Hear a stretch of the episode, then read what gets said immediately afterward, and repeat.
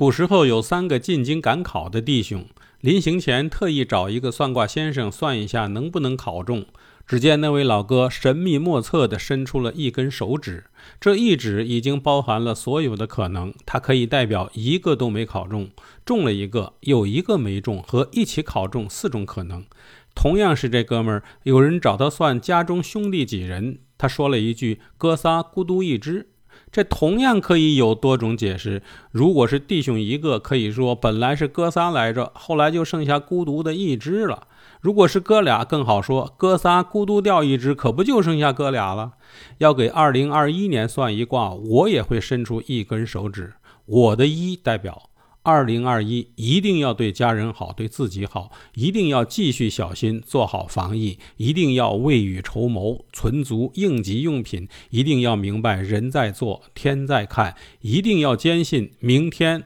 更美好。